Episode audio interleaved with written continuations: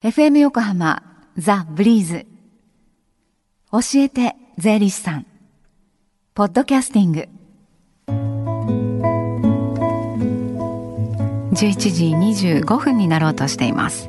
毎週火曜日のこの時間は私たちの生活から切っても切り離せない税金についてアドバイスをいただきます。スタジオには東京地方税理士会平山紀美子さんです。平山さんこんにちは。こんにちは。よろしくお願いいたします。今日は教えて税理士さんの無料電話相談会が行われてるんですよね。そうですね。毎月第3火曜日に税に関する電話相談会を実施しております。はいえー、もう10時からスタートしておりますけれども12時まで受付していますのでぜひご活用いただきたいですね。はい。で今まで出演した税理士とか今後予定の税理士が回答していますので、まあ、日頃疑問に感じている税のこと、お気軽にお問い合わせいただければと思います、はい、ではその電話番号をお伝えします。045-315-3513 045-315-3513です。さてスタジオでは今週どんなお話ですか？今週はですね、はい、実は昨日母の友達、まあ、A さんなんですけど、はい、ちょっと相談がありまして、まあ、年金の相談なんですけどねその相談がありましたので今日はその質問に答えたいと思います。はい、その、えー、ご相談ご質問というのはどういう内容だったんですか？そうですね。あの A さん実はご主人が亡くなられていましてね、はい、で、えー、ちょうどあの今度から遺族年金取得することになったんです。でその遺族年金なんですけれども申告しなければいけないのでしょうかっていう質問だったんですね。なるほど。遺族年金も年金ということでは申告する必要が、あるのかなと今パッと私思い浮かべたんですがどうなんですそうなんですね。あのまあやっぱり年金としてもらってるっていうことを考えると深刻かなとかっていう感じなんですけれども、え実は遺族年金は非課税になってます。まあつまり課税されないんですね、はい。うん、だから申告もいらない形になります。はい。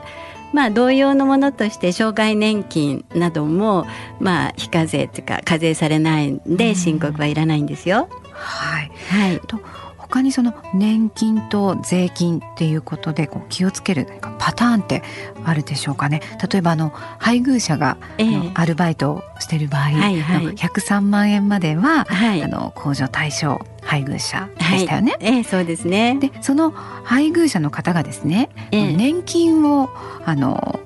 取得していた場合っていうのはどうなるんですか？受給していた場合あ、えーとまあ、ご質問内容はあのご夫妻で年金受給者っていうことですよね。はい、はい。えー、そうしますとですね、えー、この場合はちょっと注意していただきたいんですけれどもあの、まあ、そうですねちょうど今頃ぐらいから、えー、日本年金機構から、まあ、翌年分のね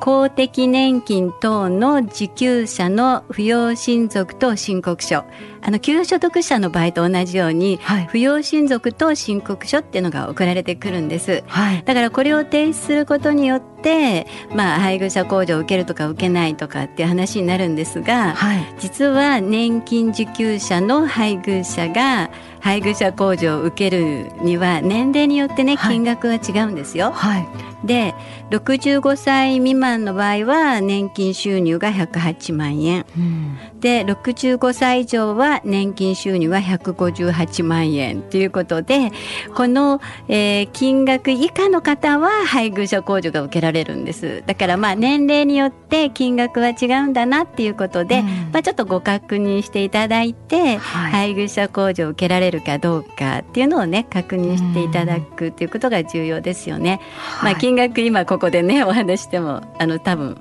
右から左だったと思うんですけれども、はい、まあ重要なのはその配偶者控除とか扶養控除とか、はい、そういったものをまあ適当に書かないで確認してからお願いしますね、はい、っていうことなんですね。はい、あとあの年金をもらいながら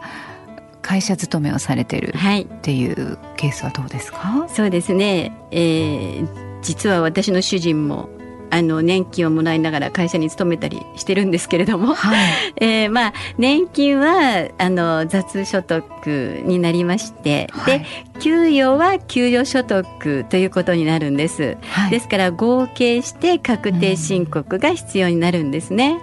うん、でただその給与所得なんですけど前も概算控除で控除額がありますよっていうふうなお話をさせていただいたと思うんですけれども、えちょうど65万円以下ならばこれは給与所得はゼロになりますので、はい、まあ申告はいらないかなっていうことになりますよね。給与所得の方の申告ね。はい。であと実は今申告いらないかなっていう話をしたんですが、はい、え実はあの平成23年から適用になってるんですけれども、はい、あの実は申告不要制度っていうのがあるんです。年金受給者の場合はね。はい、えー、申告不要制度。はいどういうものですか？そうですね。この申告費用制度って言いますのは実はあの公的年金収入、まあ、で場合によっては2箇所ももらわれてる方があると思いますが、はい、その場合は合計していただいて、はい、まあ、400万円以下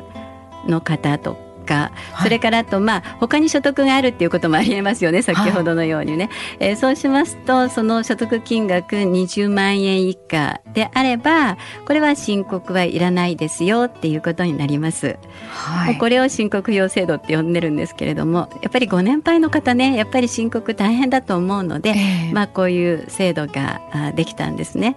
ただここでちょっとだけ注意してもらいたいのは、はい、源泉徴収票が来ますよね、ええ、で多分1月の中旬頃に来ると思いますのでこれ絶対なくさないでいただきたいんですが、うん。はい、そのそこにその源泉徴収票のところに税金がこう出てたとしますね、はい、そうするとそれは正しく計算されてるのかどうかをチェックしてもらいたいのと、うん、それからと医療費控除とかあれば、絶対申告していただければ税金は還付になりますよね、はい、だからその申告表制度だからといって放っておかないで医療費受けられるのかなとか、この税金は正しいのかなとかいうのをねちょっと確認していただくといいのかなと思います。はい、はい年金世代によっても条件が大きく異なるものですけれども、現在行われているこの電話相談会、はい、この年金に関するご質問にも答えていただけるんですよね、はい、あのどうぞお待ちしておりますのでよろしくお願いいたします、はい、この後この後12時までとなっています、えー、ではその電話番号もう一度お伝えします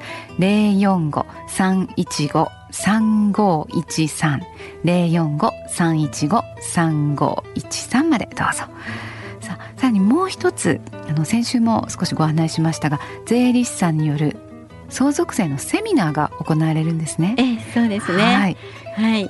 でまあ、あの相続対策というような話で、えー、はい、お話をねさせていただくことになっておりまして、はい、まあ、12月の1日の日曜日、えー、10時から1時あ10時と1時の2回ですね、はい、まあ、神奈川新聞社で行われておりますのでぜひご相談に来ていただければと思います。はい。前段はセミナーを行って、はい、午後個別相談になってますので、はい、午後というかその後ね。その後、はい、12月1日日曜日午前10時からと午後1時からの2回あります。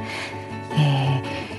こちらは事前の予約をなさってください、えー、東京地方税理士会の番号です。045-341 0880詳しくは東京地方税理士会のホームページをご確認ください、えー、この時間は税金について学ぶ教えて税理士さんでした。平山さんありがとうございました。ありがとうございました。Deep inside your ears still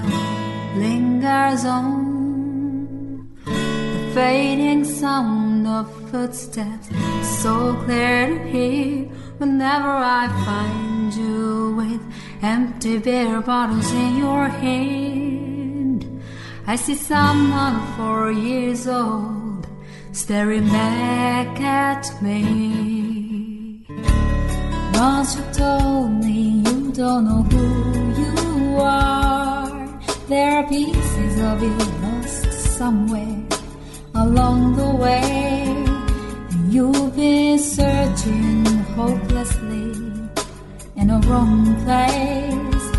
Cause they have always been with you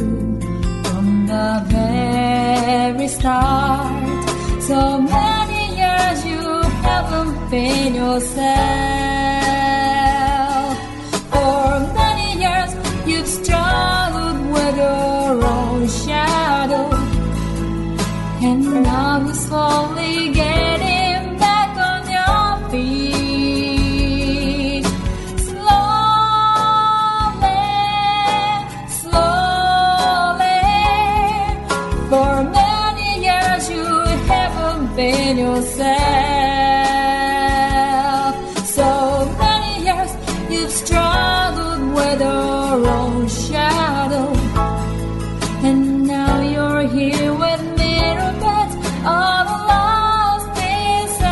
Together.